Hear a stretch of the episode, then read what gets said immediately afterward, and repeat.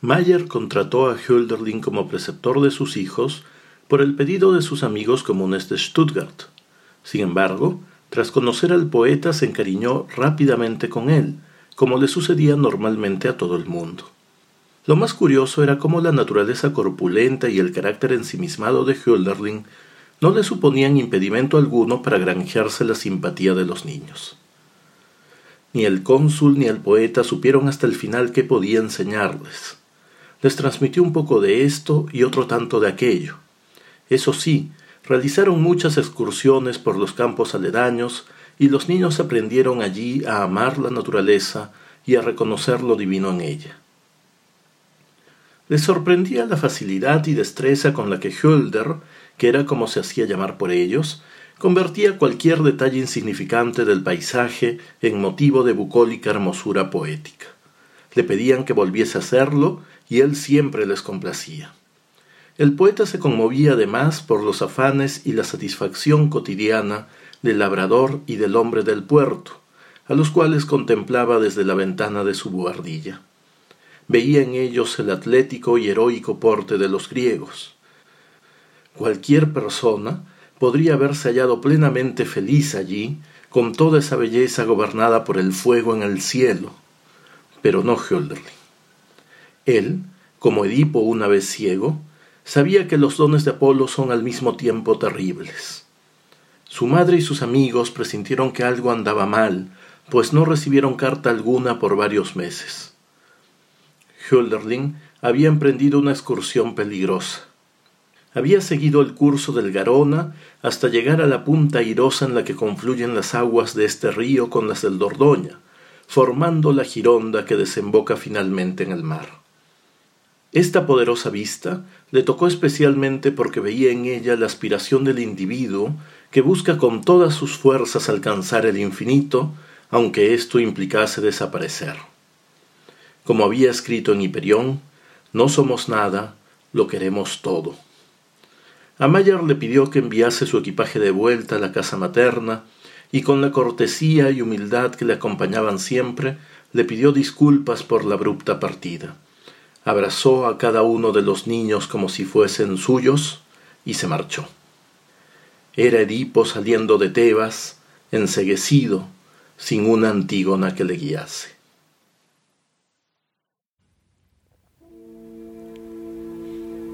El Grupo de Investigación en Arte y Estética y el Centro de Estudios Filosóficos de la Pontificia Universidad Católica del Perú junto al Goethe Institut Perú presentan Hölderlin Poesía y Pensamiento en tiempos de miseria.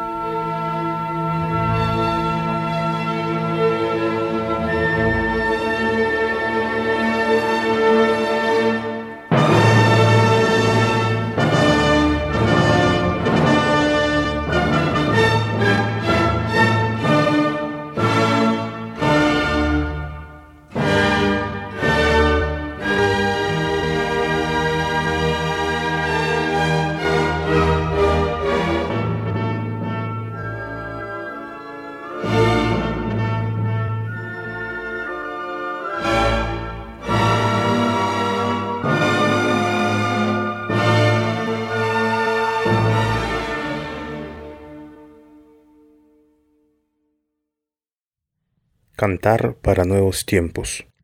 Dioses inmortales en los cánticos. Primera parte. La obra lírica de Friedrich Hölderlin se desarrolla impulsada por la formación y las variaciones de su pensamiento, enriquecida por sus experiencias personales y sus consecuentes estados anímicos. Estas composiciones suelen clasificarse en poemas juveniles, himnos de Tübingen, odas, cánticos o cantos, elegías y finalmente los llamados poemas de la locura. A lo largo de ese desarrollo, Hölderlin fue experimentando, pues, con diversos géneros y formas poéticas, en busca siempre de nuevos modos de expresión con los que cantar poéticamente a los acontecimientos y transformaciones de la época. Sus primeros versos conocidos los escribió a los 14 años, mientras estudiaba en la escuela pietista de Denkendorf. Dos años después, en 1886, pasó a la Escuela Monacal Superior de Maulbronn, donde leyó los dramas de Schiller, las odas de Klopstock y las canciones de Ossian, con los que nutrió su entusiasmo lírico, así como sus ideales republicanos. Entre los poetas griegos cabe destacar la influencia de Homero y especialmente de Píndaro. De ese tiempo es el poema Mi propósito, escrito en 1787 y en el cual expresa por primera vez su vocación poética. Allí se lee lo siguiente. Rehuyo el tierno apretón de sus manos, el gozoso beso fraternal lleno de vida. No me guarden rencor por haberlo rehuido, mírenme lo más hondo para juzgarme. ¿Será ardiente sed de perfección? ¿Sorda avidez de catombes? ¿Débil impulso hacia el vuelo de Píndaro? ¿Esforzado afán por rozar la grandeza de Klopstock? En su biografía Hölderlin, El rayo envuelto en canción, Antonio Pau ha observado que en este poema empiezan a verse algunas de las contraposiciones que el poeta mantuvo durante toda su vida. Amistad y misantropía, ambición de altas metas y temor a no alcanzarlas, entusiasmo y desfallecimiento. Amigos míos, ¿qué apartado rincón de la tierra me esconderá para que llore por siempre en noche envuelto? Pues nunca llegaré a igualar el presto vuelo de los grandes alrededor del mundo. Mas no, subamos por el espléndido sendero, subamos para en el fuego osado del sueño alcanzarlos. Debería todavía balbucear mientras muero. Olvídenme, muchachos. Esos bruscos cambios anímicos, agrega Pau, hacen explicables ciertos episodios biográficos, como cuando una y otra vez se marcha de súbito de los lugares donde parece ser feliz. En todo caso, dichas contraposiciones dan forma y contenido a sus poemas, y le acercan al espíritu trágico de los griegos lo mismo que a los dramas trágicos de Schiller.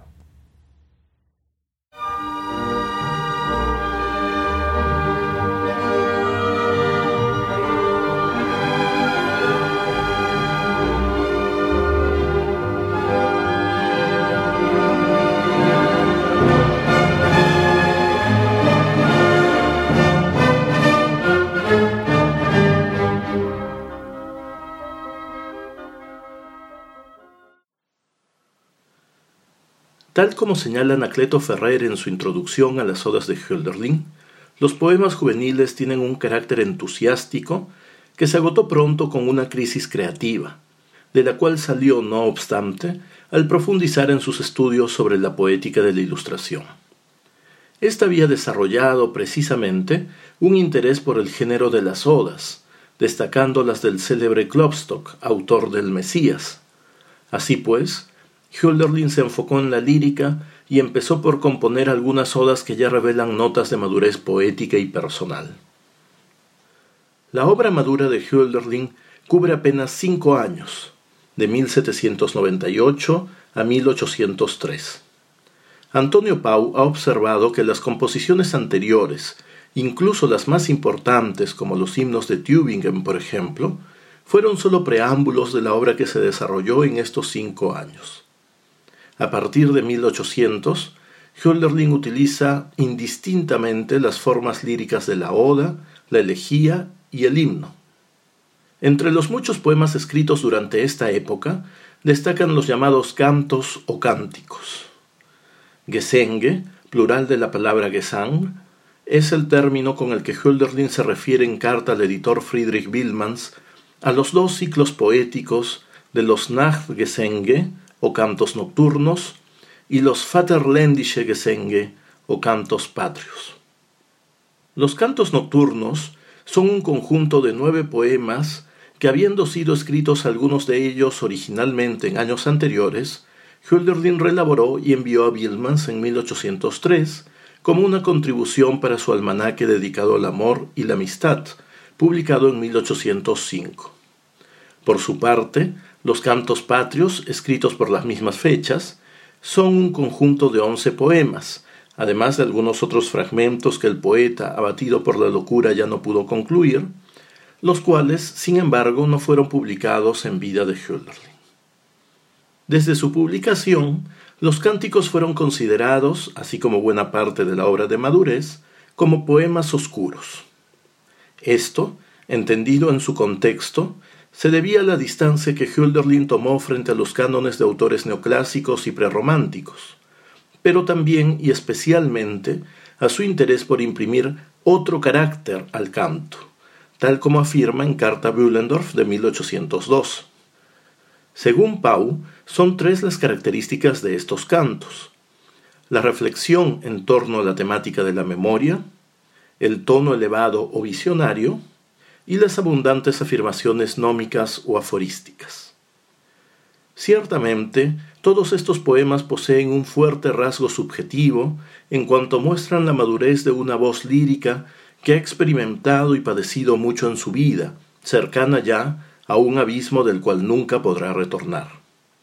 Son poemas que traen a la memoria las antiguas figuras del mito, y que a la manera de los cantos de la liturgia están compuestos en un tono profundamente religioso, pues buscan ser un cantar que, reuniendo a los seres humanos, ha de anunciar la proximidad de la nueva deidad, aquella que aún carece de nombre o cuyo nombre ya no recordamos, pero que el poeta presiente entusiasmado por momentos al menos, pues elabora sus presagios en medio de un presente donde el hombre se encuentra perdido y lejos de las fuerzas divinas. ¿Cómo cantar entonces al nuevo Dios en una época sin dioses?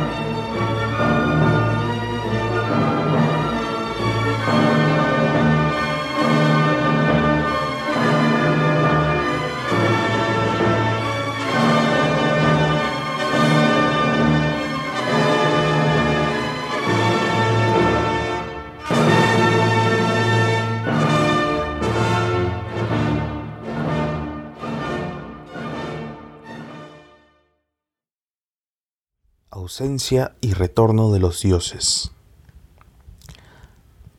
La noche sagrada es la noche de la ausencia de dioses.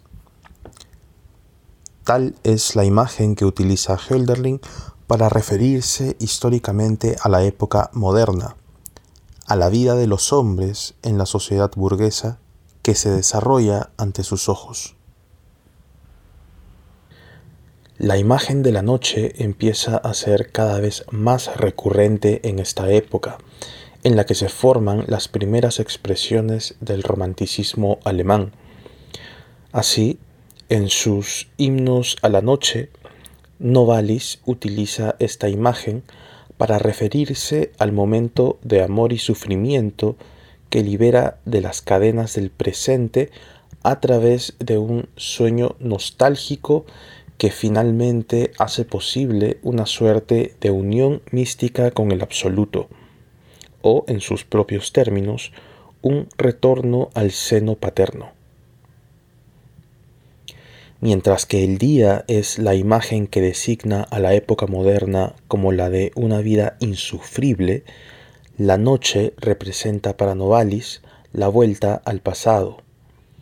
Hölderlin, en cambio, utiliza la imagen de la noche para referirse a una transición en las formas históricas en las que el hombre experimenta, construye y da sentido a su mundo.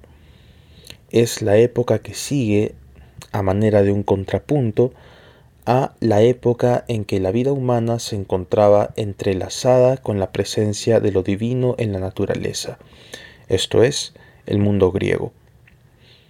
La interioridad, que allí encontraba su bella forma en el dominio de las prácticas artísticas, ha terminado desbordándose en la época moderna. Ha profundizado tanto en sí que ha terminado rompiendo sus vínculos con todo lo que no es yo. La época de la noche sagrada es pues lo otro del mundo griego. Es el tiempo del sujeto sumido en su infinitud y en su orfandad. Hölderlin, sin embargo, mantiene la esperanza. La noche no es definitiva, sino que, así como tuvo lugar el crepúsculo, también el poeta ha de esperar la llegada de la aurora. En una carta de 1797 a Johann Ebel, afirma que toda efervescencia y disolución tiene que conducir necesariamente o a la aniquilación o a una nueva organización. Pero, dice Hölderlin, puesto que no veo aniquilación, pienso que, por lo tanto, de nuestra muerte tendrá que salir la juventud del mundo. Hölderlin cree que esa renovación es posible a partir de la creación de un nuevo vínculo entre dioses y mortales. En ese sentido, el pensamiento que dirige su poetizar y su actitud frente al pasado no pretende solamente una retrospectiva nostálgica, sino que se constituye, sobre todo, como una preocupación por el futuro. Para ello, no obstante, es necesaria la memoria que se expresa en el canto del poeta. Mnemosine, término griego equivalente a memoria y recuerdo, es el término que utiliza Hölderlin para referirse precisamente al recuerdo de una época en la que el vínculo entre lo humano y lo divino estaba vivo y en ese sentido es también una propuesta para que acontezca en la vida presente el esfuerzo que queda pendiente aún para los hombres, esto es, la labor de cultivar esa relación. El recuerdo del mundo antiguo se muestra de esta manera como un volver en sí del espíritu. Ese recuerdo se hace necesario porque somos un presente que ha olvidado ese vínculo, que ha perdido logos, la palabra unificadora que es la poesía, al punto en que ni siquiera advertimos la distancia. En la segunda versión del cántico Mnemosine, compuesto alrededor de 1803, Hölderlin señala lo siguiente. Un signo somos, carente de sentido. No sentimos dolor y casi hemos perdido la lengua en el extranjero. Porque sobre los hombres hay en el cielo una querella y con paso potente avanzan los astros. Ciega es entonces la lealtad. Pero, cuando se inclina hacia la tierra el mejor, propio se hace entonces lo vivido y encuentra una patria el espíritu. La ausencia y el retorno son términos que dan cuenta de la naturaleza de la relación entre los seres humanos y lo divino. La ausencia denota la diferencia entre ellos, su radical distancia, pero el retorno indica la necesaria renovación de su permanente vínculo, por el cual se define la vida humana. La noche de los dioses como se caracteriza pues a la época moderna, es la expresión con la que se figura la imagen de un distanciamiento, de una infidelidad entre el hombre y lo divino. Pero nuestro olvido, nuestra deslealtad hacia ellos, es también la deslealtad de ellos hacia nosotros, su ausencia, su manifestarse como mera palabra vacía, y no obstante, es también una deslealtad que tenemos con nosotros mismos.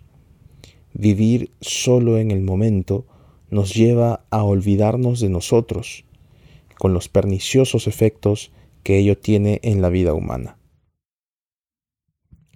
Ahora bien, ausencia y retorno, crepúsculo y aurora, olvido y recuerdo, silencio y palabra, entre otras contraposiciones, le sirven a Hölderlin para enfatizar la necesaria relación entre los opuestos. Dioses y mortales están en una relación semejante de tensión y mutua necesidad. En sus ensayos, el poeta rechaza la pretensión de los sabios por establecer abstractamente una síntesis conceptual y universal entre los opuestos. El concepto subsume en la universalidad, pero tan cierto es que lo divino no puede ser subsumido dentro de lo humano como que lo humano no puede subsumirse bajo lo divino. Dicho de otro modo, Zeus reconoce que necesita a los mortales y el culto que ellos realizan en su favor. Los dioses son infinitud pura, esa es su excelencia, pero a la vez no hay heroísmo en esa existencia, a diferencia de la condición abismada del hombre, que busca más bien la infinitud en la finitud. Esa es la excelencia que sólo le es posible al ser humano y que motiva su canto. Precisamente en la primera versión de Mnemosine, denominada también La ninfa, muestra Hölderlin esta limitación de los dioses. Mas no pueden todos los celestes, y es que descienden antes hasta el abismo los mortales. Por eso se vuelve con ellos. Largo es el tiempo. Sin embargo, acontece lo verdadero. También en el Rin, el más largo e importante de los poemas fluviales, escrito probablemente en la primavera de 1801, mientras Hölderlin se encontraba en Hautville, precisa el poeta que eso de lo que carecen los dioses es justamente aquello que diferencia a héroes, hombres y otros seres mortales, es decir, que poseen sensibilidad los mortales sienten en nombre de los dioses. Pero tienen bastante con su propia inmortalidad los dioses, y si de algo precisaran los celestes, sería de héroes y hombres y otros seres mortales. Pues ya que los bienaventurados nada sienten por sí mismos, es preciso, si decir tal cosa está permitido, que participando en nombre de los dioses, sea otro quien sienta, y a éste necesitan, pero es sentencia suya que él mismo su propia casa destruya y que a los demás ame como a enemigo injurie y que a padre y a hijo entierre bajo los escombros, si alguien quiere ser como ellos y no tolerar la desigualdad el muy iluso.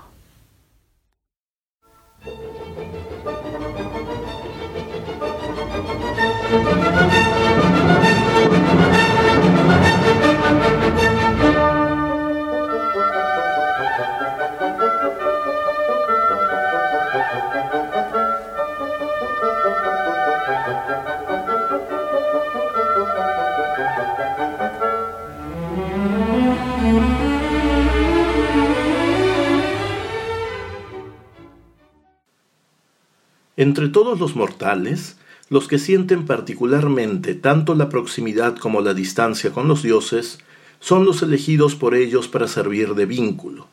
En este servicio a dioses y hombres, el elegido, quien no tolera la desigualdad, parece signado para el sacrificio de sí mismo. El dolor y el sacrificio son ineludibles para él, pero no lo es menos la propia elevación y la felicidad. En el elegido se halla también la contraposición, pues el vínculo, como se ha dicho, no suprime a los opuestos. Además, puede que, como afirma Hölderlin, la felicidad sea más difícil de sobrellevar que la infelicidad. Así, en el Rin llega a decirse lo siguiente.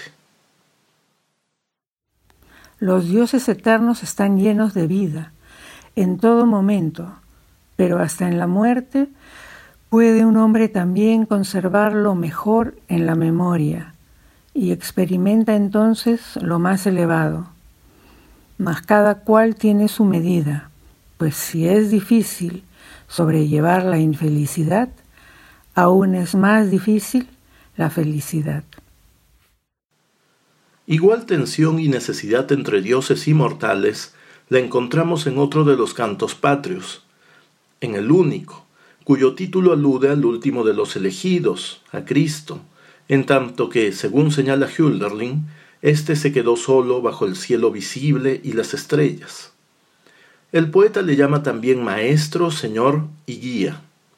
Ello revela la importancia que sigue teniendo para Hölderlin la vivencia íntima del cristianismo, aquella vinculada con su formación pietista, aun cuando para entonces había ya abandonado toda intención de seguir una carrera teológica. Hay que agregar, sin embargo, que Cristo no es el único mediador, y que el cristianismo del poeta nunca parece desvinculado del paganismo y el politeísmo griego. En el único lo expresa así. Pero lo sé, que solo es culpa mía, porque en exceso de ti, oh Cristo, dependo. Aun siendo tú hermano de Heracles, y me atrevo a afirmar que también eres hermano de Dionisos, quien sagazmente hace tiempo ha resuelto los penosos desvaríos, Dios de la tierra, y educada el alma según la fiera, que viviendo de la propia hambre recorría la tierra. Pero diestros caminos ordenó con una marca y lugares, y asignó también a cada cual las cosas. Junto a Patmos y Fiesta de la Paz, el único ha sido frecuentemente calificado como un poema cristológico. Se trata, no obstante, de una observación apresurada y parcial. En este caso, como se ve, Hölderlin identifica a Cristo como hermano de Dionisos y Heracles, vinculando así la religiosidad griega y la cristiana como una sola piedad, como un mismo vínculo entre celestes y humanos. Los tres son hijos de los dioses y están más cerca de la tierra que ellos. Los tres comparten con los mortales sus trabajos y padecimientos. Sin embargo, son por otro lado figuras que no se presentan juntas, porque corresponden a circunstancias históricas distintas. Celestes y humanos conviven en la tierra todo el tiempo. Un gran hombre, aunque esté en el cielo, ansía uno en la tierra. Siempre queda esto, que día tras día un todo es el mundo. Pero a menudo parece que alguien grande no puede estar junto a otro grande están todo el tiempo como en un abismo, uno junto al otro. Pero aquellos tres son así, que bajo el sol como el cazador que de caza va son, o como el labrador que en su trabajo se toma un respiro y se descubre, o como el mendigo. No son así otros héroes. Pero el conflicto que a mí me tienta es este que por necesidad como hijos de Dios llevan la marca, pues aún de otras cosas con acierto se ha ocupado el tonante. Pero Cristo se resigna a sí mismo.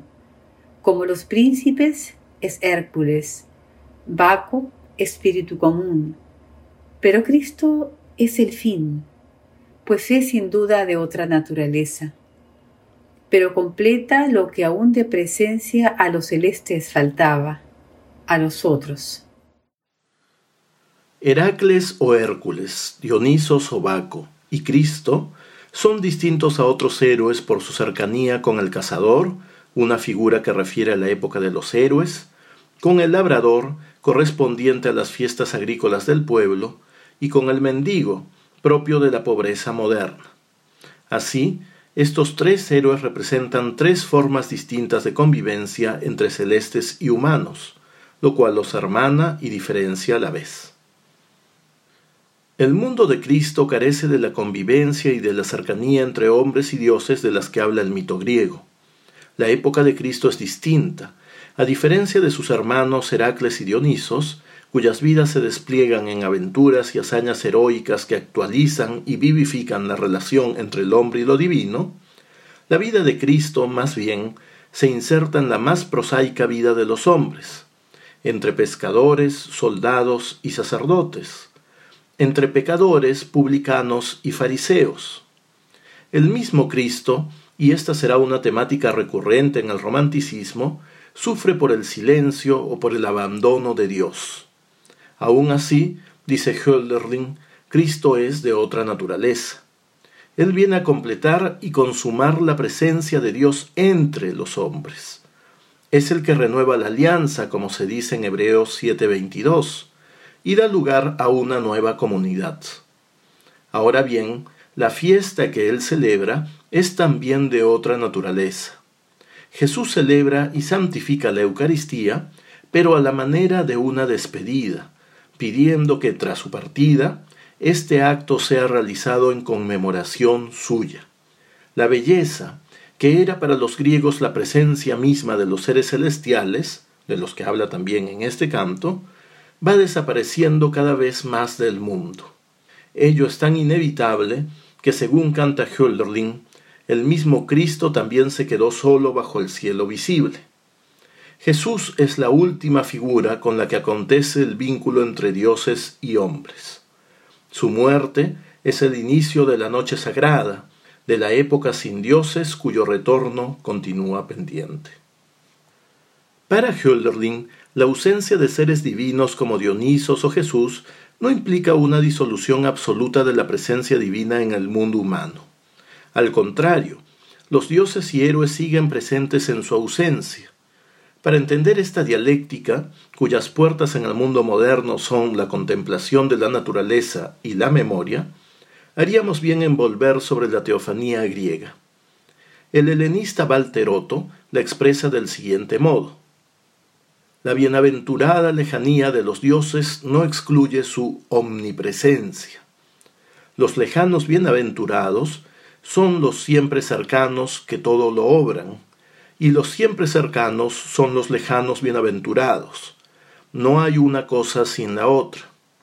El lector de la Iliada o de la Odisea sabe que allí nada caece, nada se logra ni nada fracasa, más aún que no se concibe ninguna idea importante ni se toma decisión alguna sin la intervención de los dioses. Este es el trasfondo que Hölderlin tiene en mente, a lo cual hay que agregar su consabida conciencia histórica. Lo característico de la época moderna es que ya no se trata de la ausencia en la presencia, sino únicamente de la presencia en la ausencia, es decir, de una presencia velada. Ello facilita que el hombre moderno, abocado ya tan solo a sí mismo, viva desorientado. ¿Qué es entonces lo propio de la condición humana en medio de la actual noche de los dioses?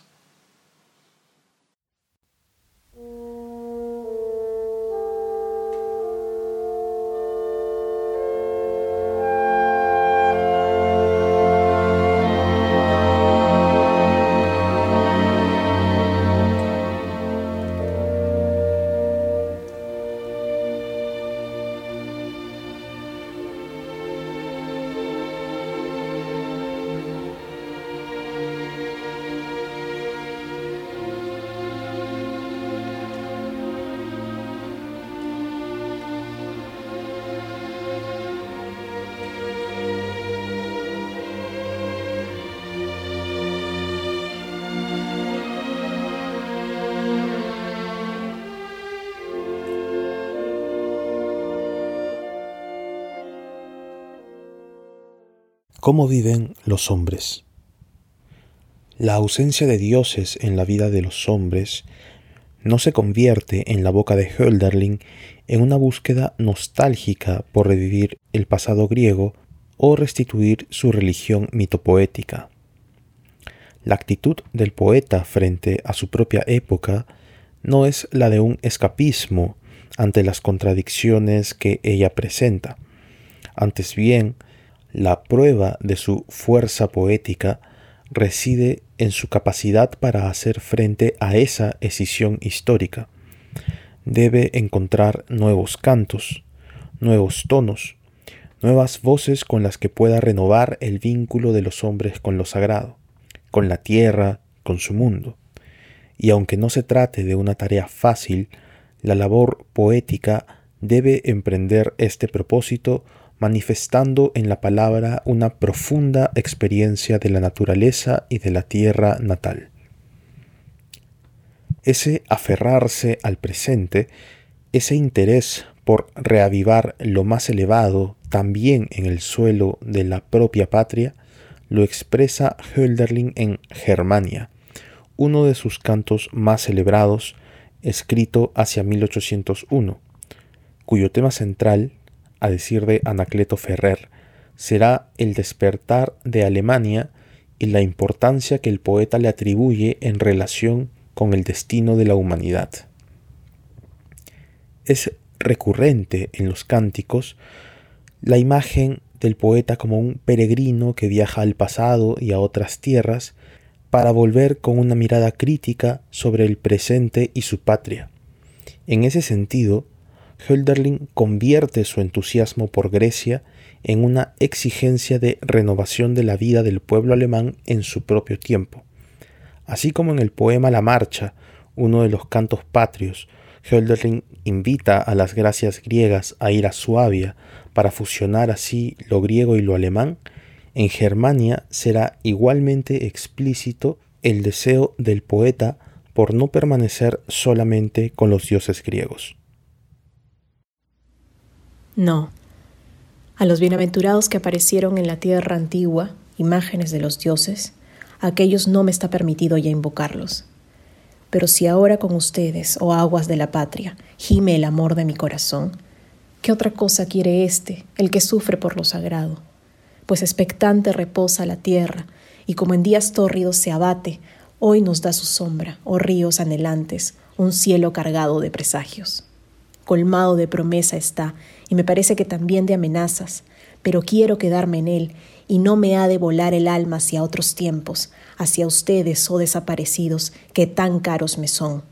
Pues contemplar sus hermosos rostros, cual si fuera como antaño, me da pavor, y es un riesgo fatal, apenas permitido, despertar a los muertos. En los versos de este canto encontramos un entusiasmo por la progresiva evolución de su patria. La mirada que dirige al pasado griego permite a Hölderlin pensar en dos vínculos en los que el pueblo alemán se juega su destino espiritual, vínculos que el poeta ha de conmemorar en su canto. Por una parte, el vínculo que los hombres guardan con los dioses. Por otro lado, el vínculo que establecen entre ellos mismos a través del lenguaje. La relación con los dioses y la relación con la lengua toman su forma concreta para Hölderlin en la idea de la patria como realidad humana y por ello histórica. En la obra de Hölderlin, sin embargo, patria designa un concepto complejo, con varios sentidos y alcances. Hölderlin usa principalmente dos términos para referirse a ella y aunque dicho uso es hasta cierto punto indistinto, se puede empezar, de todos modos, por distinguir ambos términos, el sustantivo femenino Heimat y el sustantivo neutro Vaterland.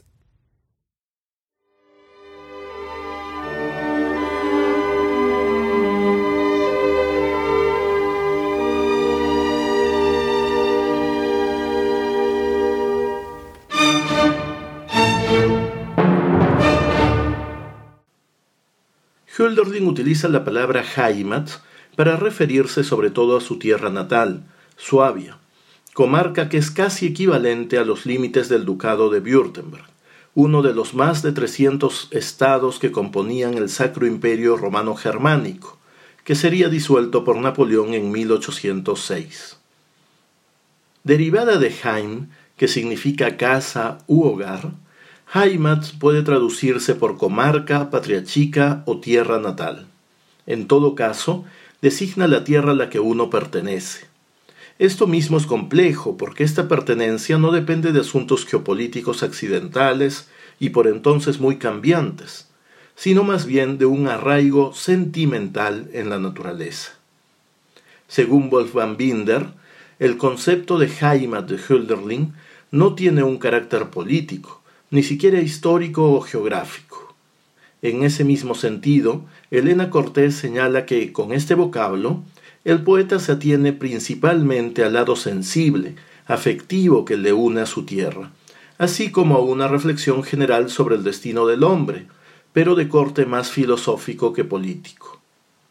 En su biografía poética de Hölderlin, La vida en verso, Cortés agrega que, en definitiva, si quisiéramos buscar una geografía aproximada para la Heimat de Hölderlin, tendríamos que considerar toda la parte suroeste de Alemania, desde los Alpes y el Bodensee por el sur, el Rin por el oeste, el Palatinado por el norte y probablemente el Lech cerca de Augsburg por el este, que es la frontera comarcal de Suabia todavía hoy. Esta Heimat le sirve al poeta como un refugio al que su yo más íntimo vuelve siempre, pero no en tanto evasión del dolor, sino como retorno al lugar armonioso y de belleza natural donde le es posible recuperar las fuerzas y de ese modo acoger y aceptar también el dolor en su vida, para resplandecer luego en su canto como hijo de la tierra, son der Erde. En la sentida oda de Heimat, tierra natal, Hölderlin pone de manifiesto lo siguiente. Alegre torna a casa el marinero por la mansa corriente desde lejanas islas, si es abundante su cosecha. Así a mi tierra volvería yo, si tantos bienes como dolores hubiera cosechado. Oh amadas riberas que antaño me criaron, en las penas del amor. Me prometen, oh bosques de mi juventud, que recuperaré de nuevo el sosiego cuando vuelva junto a aquel fresco arroyo, donde veía jugar a las olas en la corriente y deslizarse a los barcos, allí pronto estaré. Allegadas montañas que antaño me ampararon, venerados confines seguros de mi tierra natal, casa de mi madre, amorosos abrazos de mis hermanos, pronto los saludaré, y ustedes me estrecharán para que, como entre vendas, sane mi corazón Ah, ustedes que siguen siéndome fieles, pero ya sé que no me sanarán pronto las penas de amor. No habrá canción de cuna cantada por mortales que alivie de mi pecho ese dolor. Pues ellos, los que nos prestan el fuego celestial, los dioses, nos regalan también dolor sagrado. Perdure pues el mío hijo de la tierra parezco, para amar hecho y para sufrir. Así pues, la tierra natal es una suerte de anclaje para el poeta, que en un inicio encontró esa misma tierra como un lugar muy estrecho para la libertad y las ansias de conocimiento de su espíritu. La tierra de la que es hijo le cobija con su belleza y él no escatima en imágenes que la describen siempre como una tierra amable y generosa, pero al mismo tiempo ella le aprisiona. Esa de la que he escapado, es en sí misma cerrada, la madre. Dice en el poema La migración, Divanderum. Esta es la experiencia que el propio Hölderlin tiene efectivamente de su casa materna. Surge entonces en el espíritu del poeta la necesidad de alzar el vuelo, de peregrinar por tierras extranjeras, en el poema El Nécar, por ejemplo, presenta esa necesidad como el deseo de contemplar las bellezas del mundo. En sus cartas, Hölderlin recurre frecuentemente a la libertad para justificar el abandono de los trabajos de preceptor que tanta falta le hacen y que los amigos tan difícilmente le consiguen. Ciertamente, la libertad hace que el poeta de la época moderna deba volverse un caminante, un peregrino o un migrante, wanderer, tal como lo son el río, la golondrina y el marinero.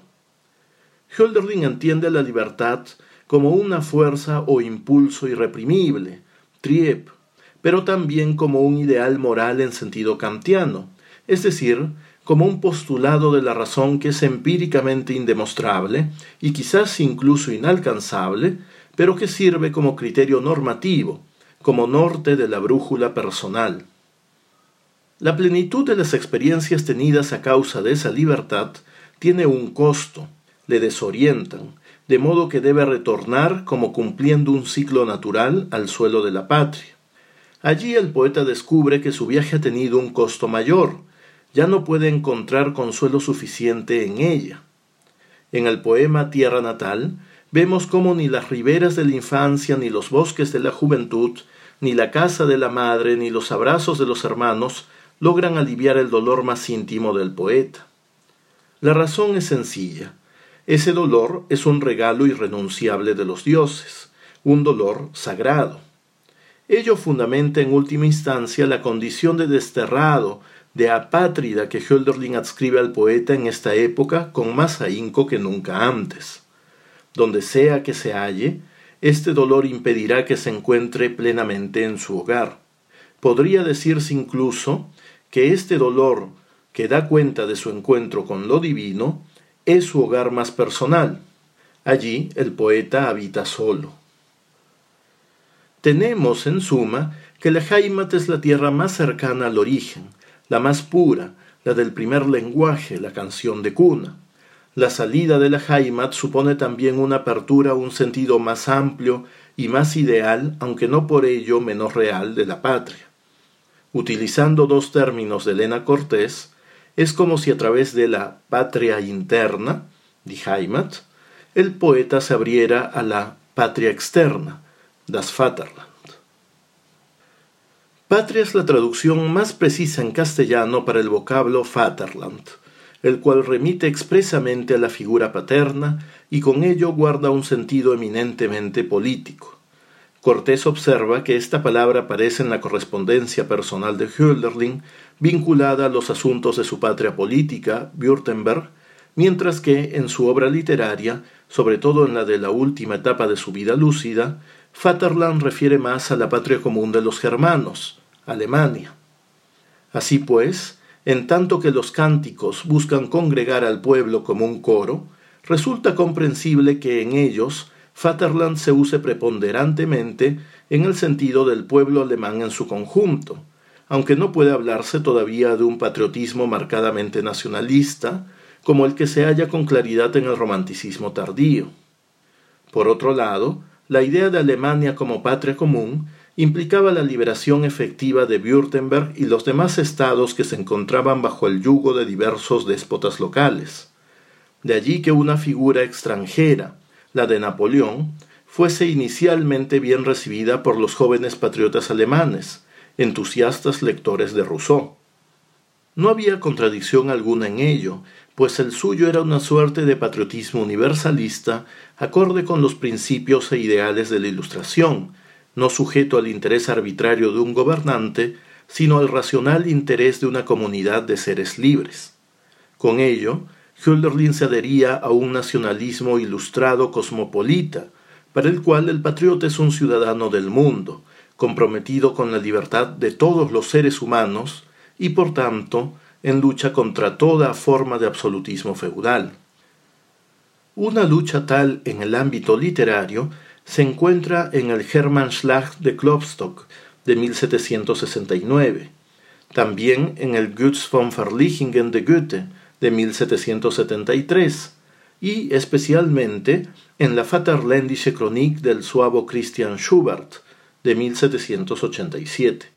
Para los jóvenes republicanos de Württemberg, entre los que se encontraba Hölderlin, Schubert representaba un modelo de patriotismo poético, pues estuvo diez años en prisión por encabezar y editar a un grupo de poetas que desafiaron la autoridad del despótico duque Karl Eugen.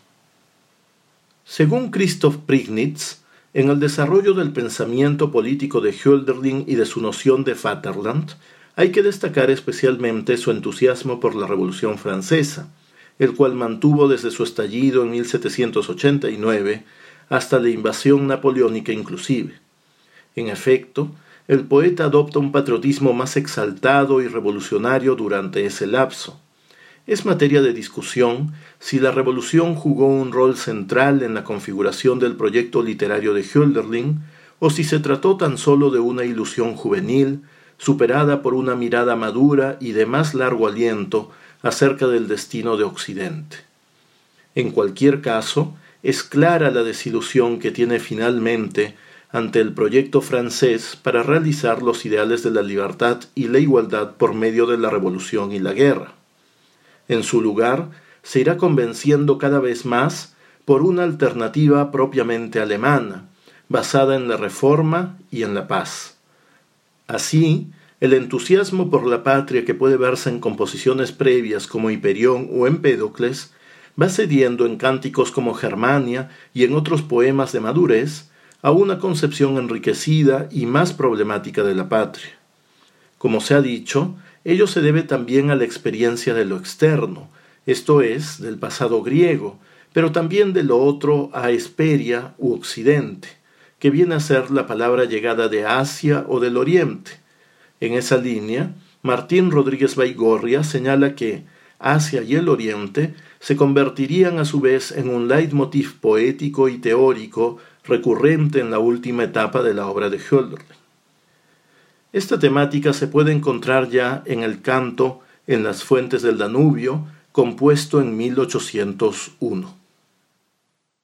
Así nos llegó la palabra del oriente, y en las peñas del Parnaso, y en el citerón escuché, oh Asia, tu eco y se triza en el Capitolio y desde los escarpados Alpes.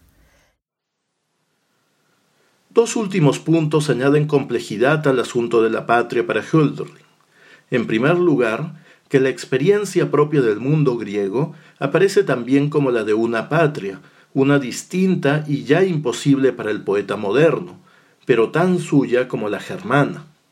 Es una patria ideal, en buena cuenta soñada, pero que no obnubila al poeta, pues éste no deja nunca de ser consciente de su carácter ilusorio, es decir, de su imposibilidad en el mundo moderno. En segundo lugar, la naturaleza también constituye para el poeta una patria, una patria eterna por cuanto tiene de divina. En definitiva, Hölderlin no es un patriotero, ni se alinea con ningún triunfalismo que celebre a su época como la cúspide del progreso humano y de la cultura, tal como ocurrirá con esos culti filisteos que Nietzsche denunciará más adelante. Las distancias que guarda con la sociedad burguesa de su tiempo llegan a presentar a Hölderlin, como se ha visto, a veces incluso como un apátrida, como un peregrino que aún anda a la búsqueda de dónde fundar esa nueva comunidad de seres libres y hermanados en el canto.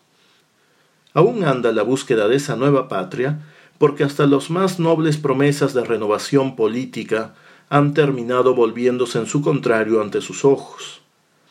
Él sufre de manera particular esa tensión que aún no se resuelve en la armonía esperada. Pero si la Vaterland, la patria política, sigue siendo todavía solo un ideal por el cual mucho se padece, la Heimat, la tierra natal, será para el poeta ese refugio que le permitirá recobrar las fuerzas necesarias para que, acogido por la fuerza poética de la naturaleza, su espíritu mantenga vivo el canto y la esperanza de una transformación de la vida humana. Ese es el testimonio dejado por Hölderlin en una carta a su amigo Casimir Bühlendorf de noviembre de 1802. Me fue necesario, tras algunas conmociones y emociones del alma, establecerme en algún sitio durante algún tiempo, y mientras tanto vivo en mi patria. También la naturaleza de mi tierra natal me conmueve con más fuerza cuanto más la estudio. La tormenta, no sólo en su manifestación más elevada, sino precisamente bajo este punto de vista, como poder y figura en todas las demás formas del cielo, la luz en su actuación, formando como principio y a modo de destino de manera nacional, para que sea algo sagrado para nosotros su fuerza impulsiva al ir y venir, lo característico de los bosques y el encuentro de distintos caracteres de la naturaleza en un único lugar, de modo que todos los lugares sagrados de la tierra son uno alrededor de un mismo sitio, y la luz filosófica en torno a mi ventana, todo ello es lo que constituye ahora mi alegría. Ojalá pueda seguir así.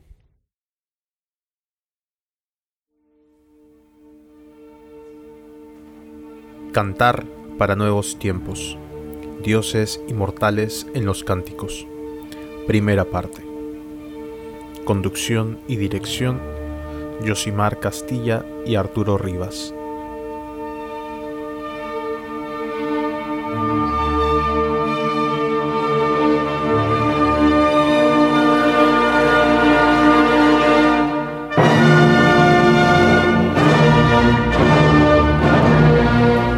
Propósito, leído por Mariana Rodríguez. Nemocine, Germania y Tierra Natal, leídos por María Gracia Madalengoitia. El Rin y En las Fuentes del Danubio, leídos por Sonia Prager. El Único, leído por Liliana Chosa. Fragmentos musicales de Ludwig van Beethoven. Música